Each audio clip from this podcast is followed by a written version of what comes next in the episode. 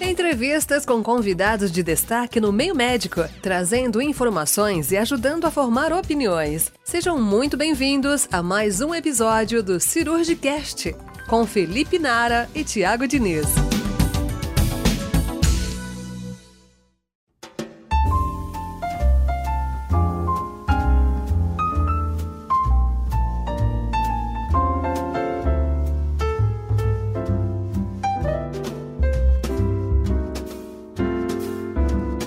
Olá pessoal, sejam muito bem-vindos a mais um episódio do Cirurgicast. Eu sou o Tiago Diniz, cirurgião do aparelho digestivo, e junto com meu amigo Felipe Nara, convidamos hoje o Dr. Sérgio Hall, um dos maiores nomes da cirurgia para o tratamento das hérnias da parede abdominal, para discutir um pouco desse assunto com a gente. É isso aí, Thiago. Hoje o nosso convidado é o professor Dr. Sérgio Hall. O professor Sérgio é coordenador do grupo da parede abdominal da Santa Casa de São Paulo, é ex-presidente da Associação Latino-Americana de Cirurgia Laparoscópica e ex-presidente da Sociedade Americana de Cirurgia de Hérnia. Também foi vice-presidente da Sociedade Brasileira de Cirurgia Minimamente Invasiva e Robótica. É um prazer enorme. Seja muito bem-vindo, Dr. Sérgio. Oi, Tiago. Oi, Felipe. Boa tarde. Obrigado pelo convite. Acho que vai ser esse bate-papo vai ser muito proveitoso e muito legal para todo mundo. Perfeito. Doutor Sérgio, por favor, é, primeira pergunta que a gente tem para você é a seguinte: em um paciente que se apresenta com uma hernia inguinal simples e que você tem todos os recursos à disposição, o paciente tem condição de operar num hospital privado, é um paciente magro, jovem, homem que não tem nenhum tipo de comorbidade. Nesse caso, qual a sua opinião de ser a melhor via de acesso? Uma cirurgia por uma ingnotomia Liechtenstein tradicional, uma cirurgia por via videolaparoscópica ou a robótica já hoje nessa situação já seria melhor via de acesso e qual vantagem de cada método, se você puder comentar, por favor. Obrigado, Felipe, pela pergunta. E, e a pergunta é muito interessante já que para quem se dedica à cirurgia da hérnia, o que é mais importante é ele oferecer ao paciente todas as técnicas e todos os acessos, com tela, sem tela, aberta, laparoscópica ou robótica. No caso específico, um paciente jovem, sem doença associada, com uma hérnia é, pequena, vamos chamar, se a gente for usar a classificação de níveis, um níveis 2, Vai depender muito da conversa que o cirurgião é, vai ter com o paciente, vai depender também das necessidades é, que esse paciente tem. Se é um paciente que é um atleta e é, precisa voltar logo às suas atividades esportivas, a cirurgia laparoscópica tem uma boa indicação porque diminui muito a dor no pós-operatório. Um paciente mais idoso que não tem essa necessidade de, eh, de voltar às suas atividades tão precocemente, talvez a técnica aberta seja uma indicação. Mas no caso específico, jovem, hérnia pequena, sem doença associada, eu acho que a laparoscopia está bem indicada. Por um motivo. É, eu vejo que a gente consegue colocar telas maiores e a gente consegue identificar defeitos que às vezes no exame físico é, eles não estão tão evidentes assim. Então, de repente, o paciente tem uma hérnia indireta associada a uma hérnia direta. A cirurgia aberta pela técnica de Schenstein é ótima, também pode ser feita, mas a preferência hoje, o paciente vem pedindo uma solução onde ele volte rapidamente às atividades laborativas e tenha pouca dor. As duas técnicas, e vamos dizer assim, talvez as duas técnicas, sendo que a robótica é uma laparoscopia com a ajuda do robô. Então, as três modalidades, elas são ótimas. Até 30 dias ela tem algumas diferenças. Após 30 dias é a mesma coisa. O paciente tem a, a mesma dor e a mesma chance de recidiva. Acho que a robótica tenho deixado para casos mais complexos. Não quer dizer que não possa ser feito. Eu acho que no futuro próximo é, a grande maioria das cirurgias serão feitas por robô. Mas hoje, em 2020, um paciente desse tipo eu faria por laparoscopia. Perfeito.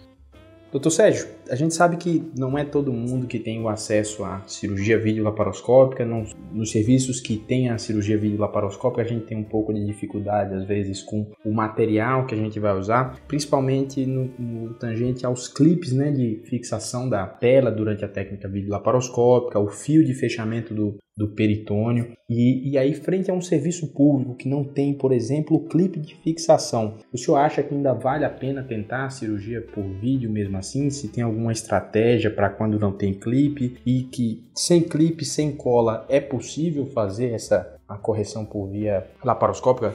Tiago, essa é a dúvida que a maioria dos centros hospitalares públicos tem. E as pessoas reclamam muito pela falta de material. É importante é, a gente ter algumas outras possibilidades de fixação. Eu acho que a laparoscopia é, é uma vantagem para o paciente, então eu acho que a gente tem que insistir em tentar estar realizando a, a cirurgia laparoscópica, é, principalmente em hospitais como a Santa Casa e hospitais públicos que têm residência. O, residência, o residente tem que participar é, dessas novas tecnologias. Aí eu vou lhe dar duas sugestões que a gente tem feito. Quando for a técnica transabdominal com reparo pré-peritoneal, eh, o que eu sugiro é que a tela seja fixada com pontos. Pontos no Cooper, eh, acima eh, do arco do transverso abdominal, tomando sempre cuidado com, com a região dos nervos, do lado esquerdo e do lado direito dos vasos epigástricos inferiores. Então, dois, três, no máximo quatro pontos no fio absorvível, eu acho que isso ajuda fechar o peritônio. A gente não precisa, eu a vida inteira fechei o peritônio com fio absorvível e não usava os fios barbados, o que facilita muito. Agora, o que a gente pode avançar, e eu acho que isso na curva de aprendizado começa pela transabdominal e aí depois já com a, com a noção da anatomia pela técnica transabdominal, a gente passa para a técnica extraperitoneal e aí nem precisa do balão de sector. A gente tem feito em vários hospitais e na Santa Casa a dissecção com a ótica ou uma punção eh, com agulha de verres bem próximo da síntese pública. E aí na técnica extraperitoneal a gente fica muito mais à vontade de não fixar porque o espaço de secado é um pouco maior, a gente consegue colocar telas de dimensões maiores. Eu acho que aí a gente talvez é, numa hérnia Nirros 2 ou 3, onde não tem um defeito muito grande, a gente consegue até colocar a tela e não fixar. Mas acho que fica sempre a, aqui é, a orientação de que antes de começar a fazer cirurgias mais avançadas, é importante que todo mundo tenha um treinamento é, de sutura. Isso não é difícil, pode pegar um, um pelvic trainer, uma caixa branca e fazer é, esse treinamento. E aí, o próximo passo é fazer cirurgias um pouco mais avançadas, como a inguinal, a diástole, e aí fixar a tela, nesse caso que você me colocou, com pontos é, de, de, uma sutura, de um fio absorvível. Caso a hérnia seja pequena e pequena até 2 centímetros, eu acho que não, não faz falta você colocar a tela só por a posição, sem fixar. E é isso que a literatura tem orientado. Mas áreas acima de 2 centímetros, eu acho que aí vale a pena dar um pontinho com fio absorvido.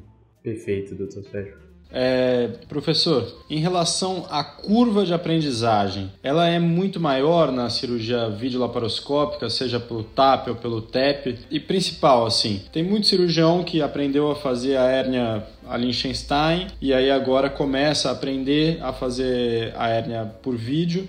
Quanto você acha que é o número que ele vai precisar estar tá fazendo auxiliado por alguém mais experiente, na média, é, para poder estar tá marcando as próprias cirurgias, ele estando como o cirurgião principal, ele estando como a pessoa mais experiente em campo?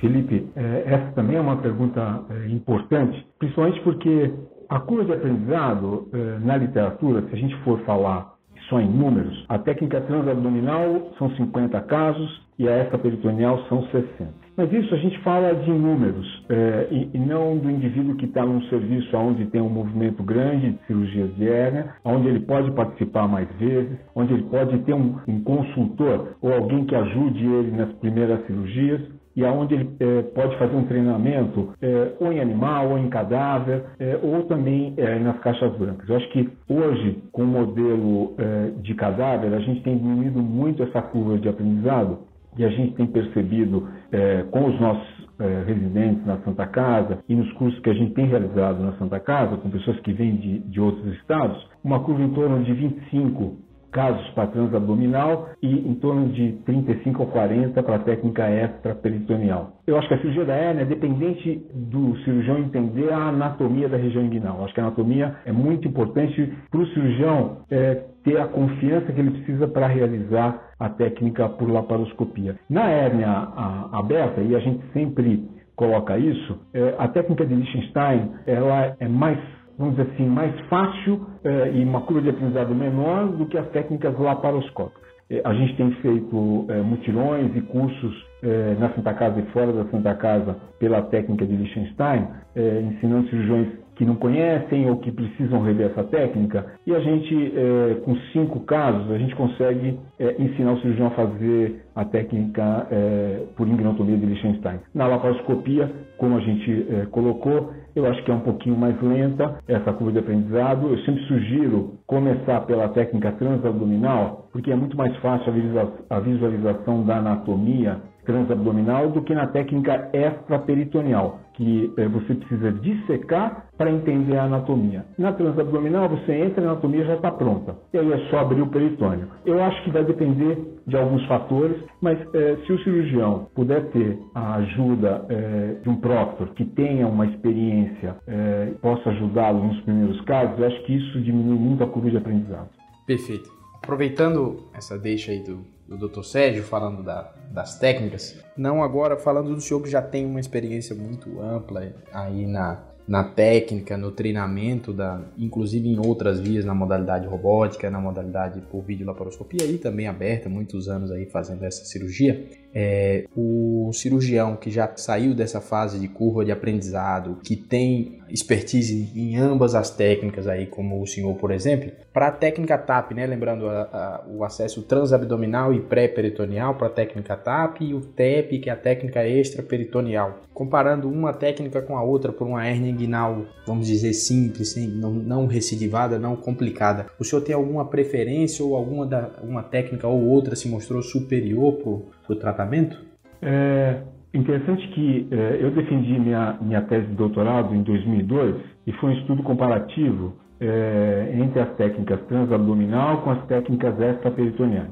Eu estudei em torno de 800 pacientes, é, 400 em cada braço. Naquela época, em 2002, a técnica extraperitoneal é, tinha uma vantagem porque a gente colocava células de maiores dimensões. O que ela, eu encontrei é, no resultado da minha tese foi que o paciente tinha um pouquinho mais de dor pós-operatória, talvez pela dissecção. Mas é, naquela época a gente tinha um certo receio na dissecção transabdominal, não é, realizava uma dissecção extensa como a gente realiza hoje em dia. Eu acho que hoje em dia as, as técnicas são iguais, é, a colocação é, de telas de grandes dimensões, tanto na transabdominal como na extraperitoneal, a gente realiza. Eu, é, particularmente, gosto da técnica extraperitoneal por não é, violar a cavidade abdominal e evitar é, a possível chance de aderências quando a gente entra na cavidade, quando a gente sutura o peritônio. Sempre na técnica transabdominal, a gente vai colocar agulha de verres, vai colocar o trocáter, tem a chance de uma lesão inadvertida ou de alça ou de epíplon ou até dos vasos epigástricos superficiais no acesso. É, então, eu, eu praticamente prefiro a técnica extraperitoneal. O que eu acho um pouco mais é, ruim, o que, o que, é ruim na técnica extraperitoneal, ou que talvez é, afaste o cirurgião da técnica extraperitoneal, é um pouco a compreensão da anatomia e também eu tenho preferido é, a utilização de balões dissectores desse peritônio, desse espaço que a gente, que é espaço de Bourgault, onde a gente vai identificar o defeito e colocar a tela. Esse balão tem um custo, então aumenta um pouquinho mais o custo da cirurgia. Mas eu ainda acho que vale a pena a técnica extraperitoneal, mas as duas são excepcionais. Acho que não muda em termos de complicação pós-operatória, dor pós-operatória e recidiva. Mas eu prefiro a técnica extraperitoneal.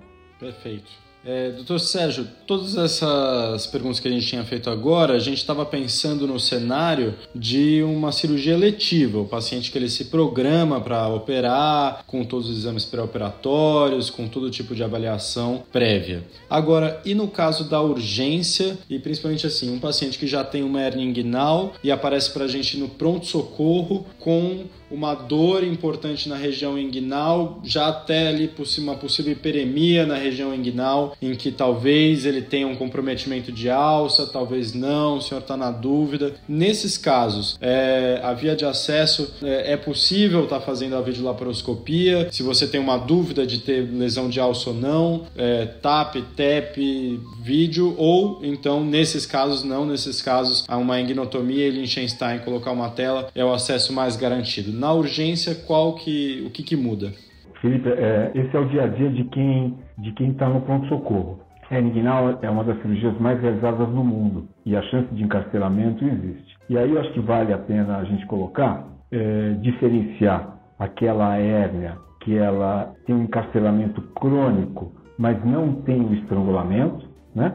e aonde você pode eventualmente tentar reduzi-la sem risco. Ou aquele paciente que tem a hérnia que ela encarcela às vezes e às vezes ela desencarcela sem esse encarcelamento crônico. Então, esses casos são casos mais simples da gente decidir. Eu acho que o, a sua pergunta está mais relacionada àquele paciente que chega com uma hérnia encarcerada, num limite para ter um sofrimento de alça ou sofrimento de epíplo, né, que é a hérnia estrangulada. Então, a primeira coisa que é importante é, dizer é que essa hérnia não pode ser reduzida e mandar o paciente para casa, porque daí ele vai voltar com o abdômen agudo, às vezes perfurativo. Isso precisa tomar muito cuidado. O que eu vejo é que é importante aí, muitas vezes, exame de imagem, então pedir um ultrassom, uma tomografia, para tentar avaliar como é que está a região, se tem líquido, é, tentar ter uma avaliação um pouco melhor é, se existe é, eventualmente algum, alguma perfuração e, e, é claro, os exames laboratoriais também vão, vão ajudar. Mas vamos ver um cenário onde o paciente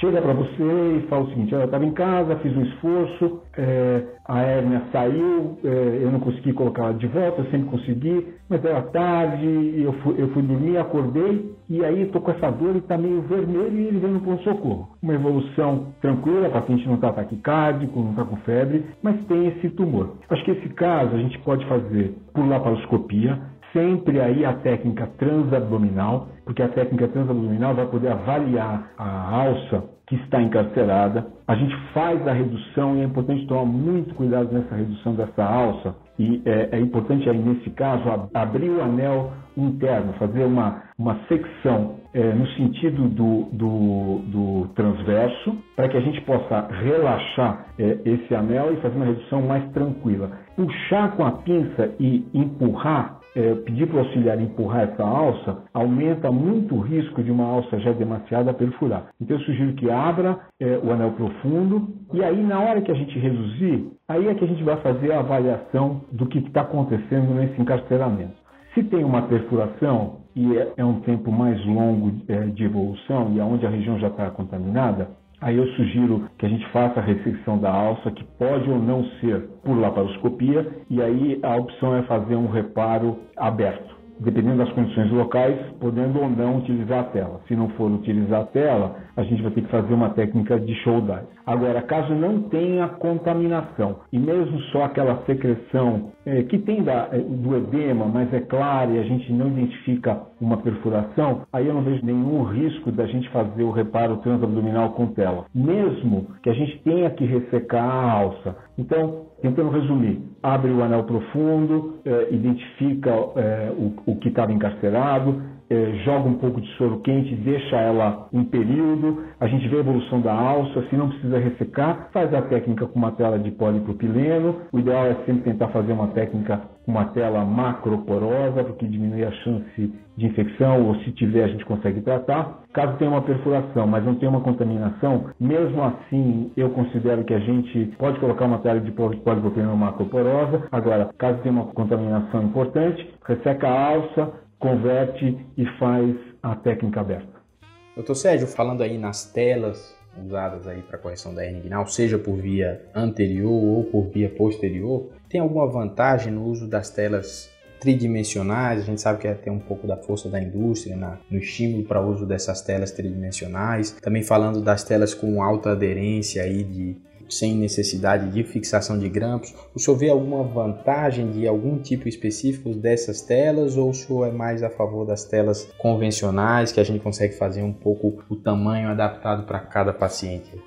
Então, Tiago, essa é uma pergunta que nos cursos que a gente tem feito, todo mundo me faz, porque é vendido ao cirurgião algumas vantagens de utilizar uma tela ou outra. Eu acho que é assim. Algo que a gente já tem bem definido é, é a recidiva no pós-operatório, em torno de 0,9% em qualquer uma das técnicas com tela. O que a gente está mais preocupado hoje em dia é com a dor crônica. Então, tudo que a gente puder fazer para minimizar a dor crônica no pós-operatório, que geralmente é o trauma da dissecção é, ou às vezes o trauma da fixação, o trauma do nervo, eu acho que vale a pena. As telas tridimensionais vieram com essa função, com essa intenção é, de você colocar, ela se adapta bem à região inguinal e aí você não precisa é, fixar teoricamente. Eu acho que o que é importante é que os guidelines, quer dizer, as regras de, de alguns estudos feitos tanto nos Estados Unidos como na Europa, diz o seguinte: até 2 centímetros você está autorizado a não fixar. Acima é importante você fixar. E nesse sentido também que as telas autofixantes vieram, porque ela tem um, um gripezinho que acaba é, grudando na parede abdominal e diminui a chance de você lesar os nervos quando você utilizar o grampeador. O que eu acho é que tudo é bem-vindo para diminuir a dor no pós-operatório. Eu acho que a técnica, o uso da tela é, autofixante, ela tem uma curva de aprendizado, é um pouco mais difícil o manuseio dela no espaço pré-peritoneal, é, mas ela é boa para quem se adapta e também para quem usa a tela tridimensional, ela é boa para quem tem essa dificuldade é, na colocação da tela. Eu, como já tenho é, uma larga experiência com ela por laparoscopia, a primeira que eu fiz foi em fevereiro de 1991. Eu prefiro é, utilizar ou uma tela 30 por 30, dependendo do defeito, é, ou uma tela 15 por 15 e adaptar ela à região inguinal. A média da tela, a média do tamanho da tela é de 15 por 12. E aí é, a gente vai recortando uma parte dela, corta as pontas para que a, a, tela de polipropileno não fique com essa ponta e aí incomode é, o paciente ou tenha chance de perfuração da bexiga ou de outros órgãos. Eu gosto muito de adaptar a tela à região inguinal do paciente e aí a fixação pode ser com grampo absorvível ou com cola. Se a gente está preocupado com a dor no pós-operatório e o cirurgião está no início é, da curva de aprendizado, eu acho que a cola é bem-vinda porque diminui a chance de dor no pós-operatório. Acho que as telas são boas, acho que é importante é, lembrar que a gente tem tela de alta, média e baixa gramatura. A de baixa gramatura a gente não tem usado mais para hérnias por laparoscopia, alguns casos de hérnias incisionais e hérnias inguinais abertas, sim. Eu acho que nas laparoscópicas, nas hérnias inguinais laparoscópicas, só alta ou média gramatura. Lembrar que a macroporosa é melhor e as telas todas são boas. Acho que vai ser uma, uma questão só de adaptação é, de cada um. O professor, você acha que ainda tem alguma indicação nos dias de hoje de fazer cirurgia sem tela? Porque a gente sabe que isso, a maioria das vezes, a indicação passa a ser quando tem contaminação. Mas com as telas mais modernas, com a possibilidade de uso de telas macroporosas, é, numa situação de perfuração intestinal, com contaminação visível, você, uma pessoa com grande experiência, tentaria dar um jeito de colocar a tela e ter menos é, recidiva, ou você acha que em algumas situações não, em algumas situações tem que ser utilizado realmente é, cirurgias sem nenhuma tela e até aquelas técnicas mais antigas para fazer os reparos cirúrgicos? Felipe, eu acho que são duas situações diferentes e novamente é, essa pergunta é, é a pergunta é, do dia, é, principalmente nos Estados Unidos. Eu digo que é a pergunta do dia porque existe uma tendência nos Estados Unidos de dos processos médicos por conta do uso da tela, tentando associar isso à dor crônica é, ou a desconforto do paciente no pós-operatório. Então, é, muitos cirurgiões nos Estados Unidos têm esse receio é, e isso começa a se espalhar pelo mundo. Olha que interessante. 30 anos utilizando tela, eu, pela primeira vez, recebi um paciente esse ano é, que decidiu me procurar, porque eu, eu, fazia todos os acessos, e ele veio me perguntando que ele só operaria comigo se eu não usasse tela. É, eu perguntei por quê, e ele falou que ele entrou em vários sites é, americanos de reclamação de pacientes, e, e, vários estavam questionando o uso da tela. Era um paciente mais preocupado, um paciente jovem de 32 anos, é, e ele não queria tela. No caso dele, ele achou que ele preferia fazer um reparo com o próprio tecido. Eu expliquei prós e contras e acabei fazendo nele uma técnica de show dice. Eu acho que a única técnica que a gente pode comparar as técnicas com tela é a técnica de show dice e ela tem uma curva de aprendizado bem maior do que a de Liechtenstein, mas é realmente uma boa técnica que a gente faz por camadas e não coloca tela. Então acho que esse é o caso do paciente é, na cirurgia letiva que chega no seu consultório. No caso da urgência, como você colocou e a gente discutiu na, na outra pergunta, é, onde o paciente vem já com essa perfuração, acho que a coisa mais importante é tratar o quadro emergencial. Então, é, a, a, emergência do quadro é o mais importante. A hérnia, ela é uma, é uma condição secundária. Eu não arriscaria, num caso desse que você me colocou, com contaminação, com perfuração, eu, eu não arriscaria uma tela é, de média gramatura macroporosa. Existem estudos nos Estados Unidos que usam, os clínicas têm a tendência de utilizar, é, mas eu prefiro não arriscar e nesse caso eu faria também uma técnica de shoulder. Perfeito, Sérgio.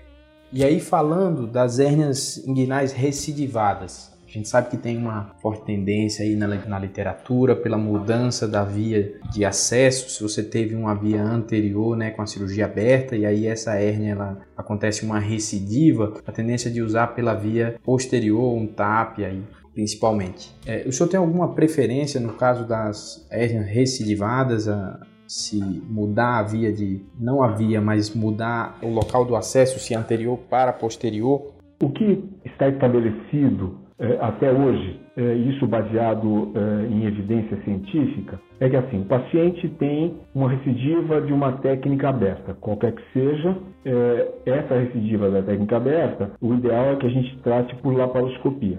E se o paciente fez uma técnica laparoscópica, o que os guidelines europeus dizem é que a técnica neste paciente deve ser a técnica aberta. Quando a gente fala de técnica aberta, é, eu vou dizer mais as técnicas de ignotomia, porque se a gente for usar uma técnica de estopar e o paciente recidivar, é, também é, a técnica de laparoscopia é uma técnica que talvez a gente tenha muita dificuldade. Então, assim, ignotomia, recidivou, faz a laparoscopia. Laparoscopia, recidivou, faz a aberta. Isso são o que os guidelines determinam até hoje. O que eu tenho percebido é, bom, primeiro, quando eu, eu tinha as minhas recidivas por laparoscopia, eu sempre estava interessado em estudar e entender como era a técnica de hérnia por laparoscopia. Eu operava as minhas recidivas também por laparoscopia, indo contra os guidelines, mas acho que depende muito da experiência do cirurgião. Então, é uma técnica é, difícil fazer por laparoscopia, é, sangra mais, tem um risco maior ao paciente, e, é, mas eu fazia porque eu queria entender o porquê da recidiva nesse caso específico. Eu hoje, se eu tenho um caso é, de recidiva laparoscópica, então o paciente fez uma técnica transabdominal, essa peritoneal, e colocou a tela no espaço pré-peritoneal, o meu acesso é robótico. Então eu hoje prefiro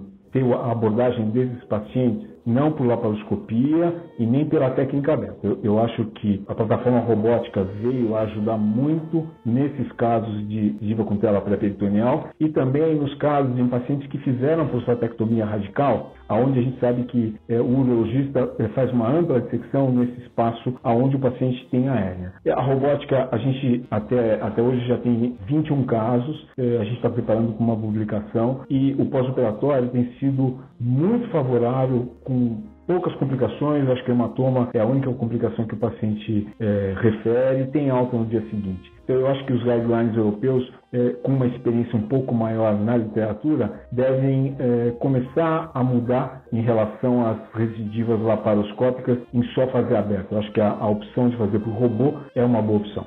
Perfeito. Doutor Sérgio, você citou algumas vantagens né, do uso das cirurgias minimamente invasivas, o retorno precoce no caso das cirurgias laparoscópicas, acabou de comentar nessa questão anterior da vantagem da cirurgia robótica para o paciente que fez a prostatectomia ou para uma recidiva, mas provavelmente no futuro vai popularizar até e vai estar mais disponível para os cirurgiões, mas hoje o custo ainda é muito diferente para o cirurgião de fazer uma hérnia a Liechtenstein, que ele vai precisar basicamente de uma tela de Marlex e fios comuns, uma videolaparoscopia, que ele já vai precisar de é, uma clipadora, fio, um clips de fixação, possivelmente fio barbado, e um robô que vai ter todo um equipamento, são poucos disponíveis no Brasil. Isso quando pensa em passar o custo para o paciente, muda muito o custo? Muda. E, infelizmente, diferente da realidade eh, americana, e a gente tem uma realidade muito parecida com, com a Europa, em alguns países da Europa. É, muda bastante. Até que em Liechtenstein, como você mesmo disse, a gente tem uso matéria de polipropileno, dois fios e faz com local. O paciente faz em hospital dia, quer dizer, nem precisa é, de internação. É, já a laparoscopia, é, tem um custo maior até pelo grampeador, se você for utilizar, pelos trocáteres. É claro que a gente pode fazer é, a cirurgia sem nenhum material descartável, utilizar trocáteres permanentes, ao invés de usar grampeador, a gente fixa com uma sutura, mas é, ainda assim tem o custo é, do aparelho. O que a gente é, tem como vantagem hoje em dia é que a ANS autoriza o uso da técnica laparoscópica, então se os pacientes tiverem é, acesso ao, ao convênio, é, eles são obrigados a pagar. Agora, a robótica é, já vem num outro patamar, ainda não é autorizada pela ANS, é, nos casos de hérnia, nos casos de próstata por câncer, cirurgia prostática por câncer, eles já estão utilizando o robô. É, no caso da, da, da, robótica, ainda tem um custo para o paciente. Hoje em dia, os hospitais cobram é, uma média de varia de 5 a, a 7 mil reais o aluguel do robô. Então, é um custo adicional. Mas se a gente for entender é, em termos de, de escala. Então, é, se a gente for pegar o SUS é, e hospitais é, municipais, estaduais, é, eu acho que é, é, importantíssimo que a gente saiba fazer todas as técnicas, mas oferecer uma técnica de Einstein bem feita para esse paciente, eu acho que é a melhor opção. Para o paciente que tem condições de pagar ou que tem o, o seguro-saúde, aí a gente pode usar tanto a laparoscopia Quanto à robótica, lembrando que a robótica ainda não está autorizada pela ANS e tem o aluguel do aparelho.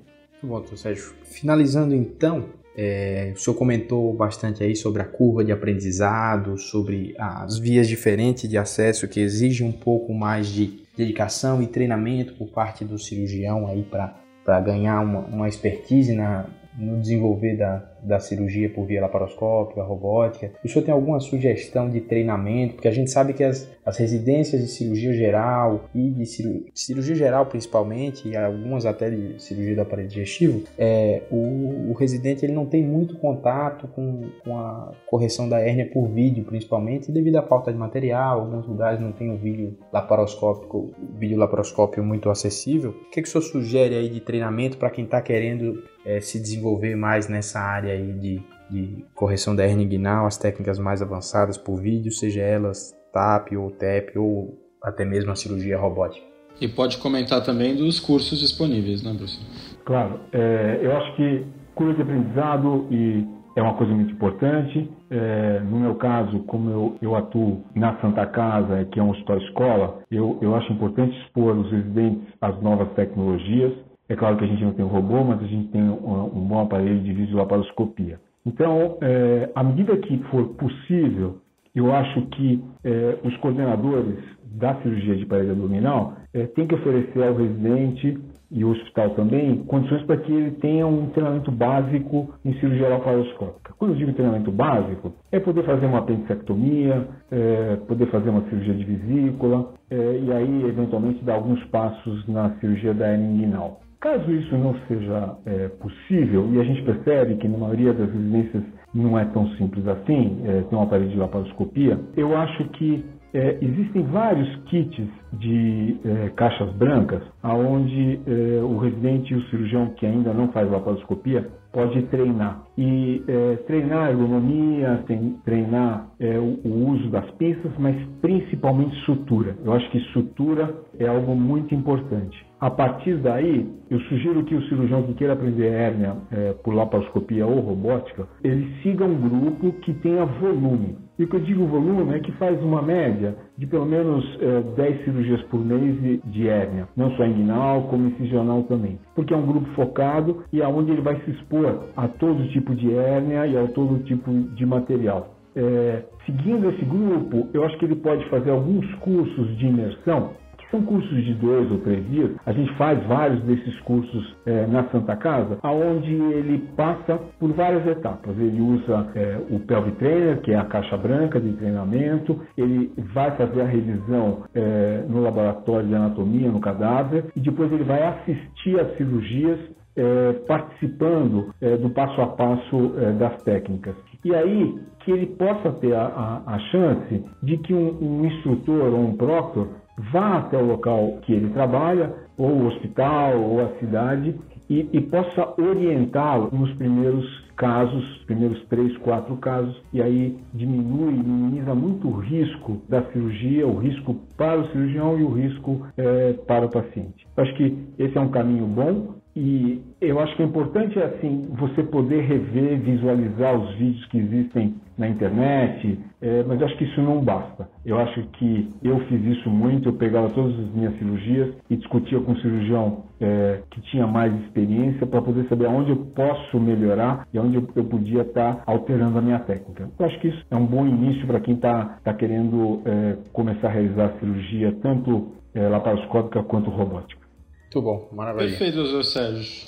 Agradecer aí, doutor Sérgio. Obrigado aí pelas palavras. Sempre é, é muito bom ouvir ele. É, apesar de já, ter, já ter conversado é bastante sobre, sobre isso, funciona uma. É, é sempre uma. Funciona uma aula aí, né? Quem tem que agradecer sou eu, porque vocês sabem que o, o, o meu sonho, desde a época da faculdade, era me tornar um professor. E, e eu tive a sorte, é, desde 2013, de estar na Santa Casa e poder cruzar os nossos caminhos, apesar do Tiago eu conheço desde que ele nasceu. E o Tiago foi meu residente, o Felipe também passou comigo, então eu fico muito feliz de ter esse bate-papo com vocês. E eu, eu, fico mais feliz ainda que eu, eu sei que vocês tiveram a chance é, de participar de várias cirurgias por laparoscopia, é, e eu acho que isso deve ter ajudado muito na formação de vocês. Obrigado pela oportunidade. Com certeza, a gente que agradece, professor.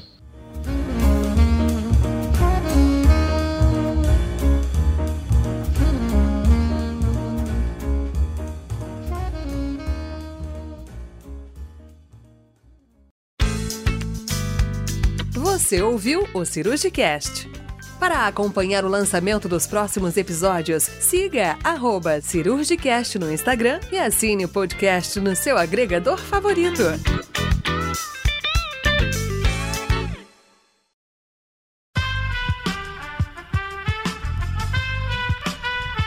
Esse podcast foi editado por Aerolitos Edição Inteligente.